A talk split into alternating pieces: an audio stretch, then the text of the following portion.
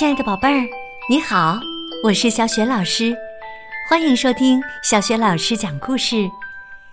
也感谢你关注小雪老师讲故事的微信公众账号。下面呢，小雪老师给你讲的故事名字叫《三个象宝宝》，选自顶级大师系列绘本当中的《神奇大象巴巴》系列。作者是来自法国的国宝级绘本大师，是晨光出版社出版的。好，下面呢，小雪老师就给你讲这个故事啦。三个象宝宝。一天早晨，巴巴激动地对科尔斯说：“嘿，老朋友，我马上就要当爸爸了，这顶崭新的礼帽。”是我送给你的礼物，旁边的信呢，是我刚刚写的，你快去给塞斯城的臣民宣读一下吧。科尔斯高兴地向巴巴道喜，转身戴上礼帽，来到皇家宫殿的大门前。他让乐队赶紧敲鼓，把大伙儿召集起来。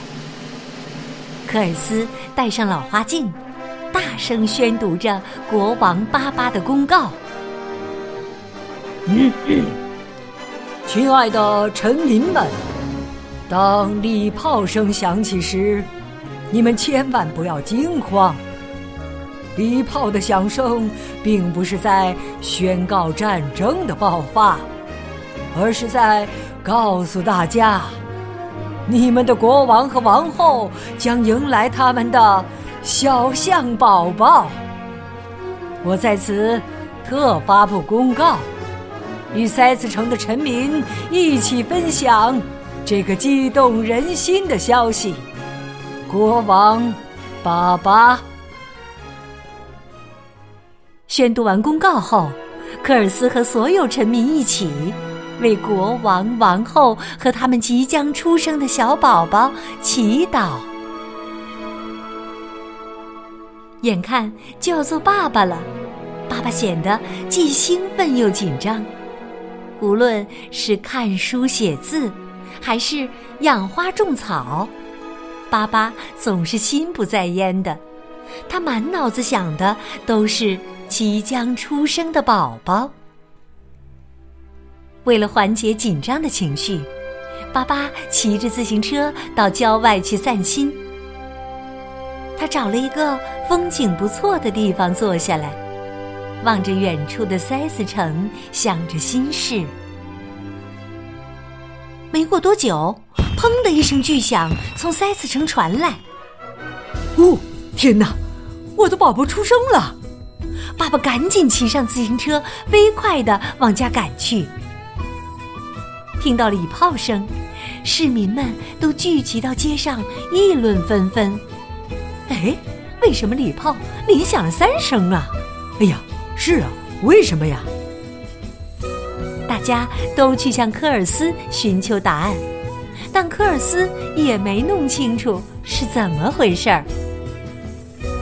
巴巴也听到了三声礼炮，他急匆匆的赶回家，冲进塞斯的卧室，温柔的拥抱着妻子。塞斯笑着说道。快去看看咱们的三个宝宝吧！爸爸这才明白过来，三声礼炮代表三个宝宝，他一下子竟成了三个宝宝的爸爸了。巴巴和塞斯推着婴儿车到花园里散步，三个象宝宝静静的睡在里面，大家都跑来向他们道贺。还带了很多礼物给宝宝们。爸爸和塞斯高兴地向臣民们宣布：“我们的小公主名叫菲罗拉，两位小王子，大的叫帕姆，小的叫亚历山大。”卡波罗医生每个礼拜都会给宝宝们称重。一天呢。他对塞斯王后说：“哎呀，小象们长得实在是太快了，希望您在母乳之外多准备六瓶牛奶。象宝宝们很快就会用奶瓶喝奶了。帕姆吃的最多，长得也最胖。小公主菲罗拉最听话了，他总是安静地躺在摇篮里，玩着科尔斯送的拨浪鼓。他喜欢用长长的鼻子把拨浪鼓举得高高的，来回摇晃着。他还把拨浪鼓塞到嘴里当奶瓶吸。突然呢，不知怎么回事。他一下子把拨浪鼓吞了进去，这一下糟了，他的脸色发紫，喘不过气来。塞斯赶紧冲了进来，塞斯一把抓住他，倒过来使劲儿的摇晃，但拨浪鼓就是不出来。幸好有小猴子泽菲尔，他将细长的手臂伸到菲洛拉的嘴里，把拨浪鼓掏了出来。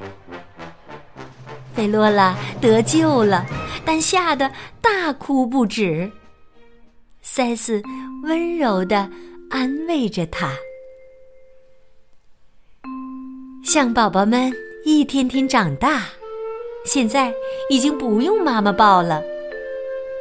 科尔斯在他的两颗象牙之间系了一条绳子，让亚历山大坐在上面荡秋千。亚瑟站在旁边，轻轻地推着。国王巴巴经常来陪孩子们玩耍。你瞧，帕姆坐在他的鼻子上，玩得多开心呢！突然起风了，他想回去给宝宝们拿几件毛衣，就托亚瑟照看一会儿。亚瑟推着婴儿车，小心翼翼地往前走。突然，亚瑟听到士兵们列队行进的声音，他好奇地往那边张望了一下，手也不知不觉地离开了婴儿车。婴儿车停留的地方是个小斜坡，亚瑟刚一松手，婴儿车就自己向下滑了出去。亚瑟回头一看，简直吓坏了，赶紧追着婴儿车跑了过去。这时啊，保姆取完衣服回来了，看到这种情景，他快步追了上去。乌龟玛莎碰巧在那里散步，也赶紧爬过去帮忙。就在婴儿车要滚下山谷的时候，玛莎终于爬到了轮子下面。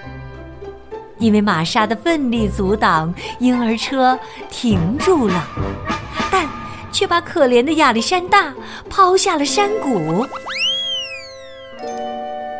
山谷下的松鼠夫妇听到树叶沙沙作响，赶紧抬头看去，只见一只小象挂在了树枝上，小象吓得哭喊着。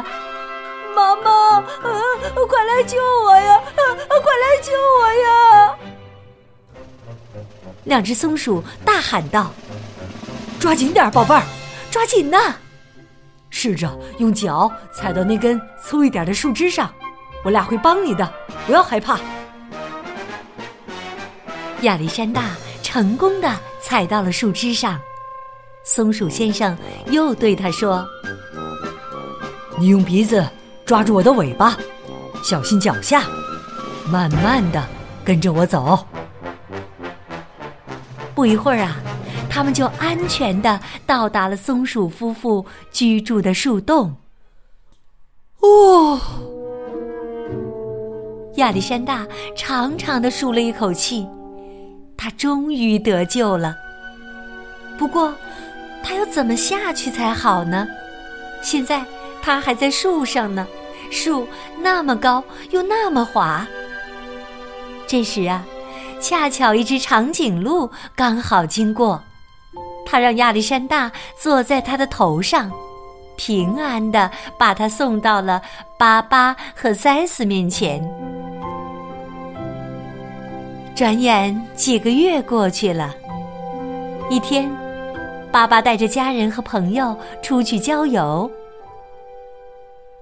饱餐过后，孩子们拿着科尔斯的圆礼帽来到河边玩耍。亚历山大把帽子倒着放在水中，说道：“嘿，看，它多像小船啊！”说着呀，还坐到了帽子里。这时，一阵风吹过，帽子飘离了岸边。小公主菲洛拉急哭了，她赶紧跑去找妈妈帮忙。帕姆在河岸上一边追着亚历山大，一边大喊：“亚历山大，快点回来！”突然，帕姆惊恐的叫道：“鳄鱼，你小心鳄鱼啊！”亚历山大扭头一看，吓得哭喊起来：“啊啊，爸爸，救命啊！啊，救命啊！”这时啊，巴巴正坐在船上静静的钓鱼呢。他听到儿子的呼救声，立刻站了起来。情况十分危急，来不及多想，巴巴一把抓起船锚，用力的朝鳄鱼的大嘴扔去。船锚卡在了鳄鱼的上颚和下颚之间，鳄鱼疼得来回扭动，胡乱拍打。把帽子船都给掀翻了，亚历山大呢，一下子掉进了河里。巴巴也紧跟着跳进水里，用长长的鼻子抓住亚历山大的耳朵，把他拉出了水面。巴巴和亚历山大终于回到了岸上，浑身都湿透了。巴巴拜托鸟儿们给塞斯王后送个信儿，让他回家准备几件干衣服和一些热饮。接着，他又对一群小鸭子说：“我的王冠和科尔斯的礼帽还在湖里呢，请你们帮我捞上来好吗？”回到家，塞斯给亚历山大洗了个热水澡。然后把他抱到婴儿床上，还给他盖了两层厚厚的毯子。这时，一只火烈鸟叼着王冠和礼帽走了进来。巴巴赶紧向他表示了谢意。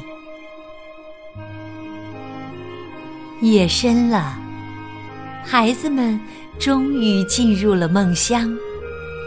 可巴巴和塞斯却无法入睡。巴巴对妻子说：“抚养孩子可真不容易呀，但他们实在太可爱了，我真不敢想象，要是没有他们，我们今后该怎么办呢？”塞斯说：“是啊，愿他们平安长大。”永远这么快乐。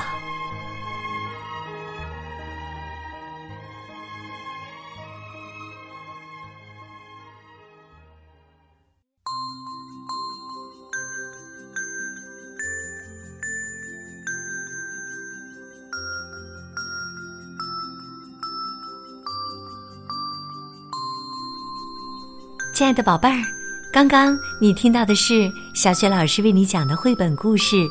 三个象宝宝，选自《神奇大象巴巴》系列绘本。接下来啊，小雪老师又要给你提问题啦。三个象宝宝当中，有一个宝宝曾经两次遇到了非常惊险的事情，你还记得他的名字叫什么吗？如果你知道问题的答案，欢迎你通过微信给小雪老师留言。小雪老师的微信公众号是“小雪老师讲故事”。关注微信公众号的同时呢，就可以获得小雪老师的个人微信号，和我成为微信好朋友，直接聊天儿，也可以参与我们的阅读分享活动啦。以后还有机会面对面的听小雪老师讲故事哦。好，小雪老师和你微信上见。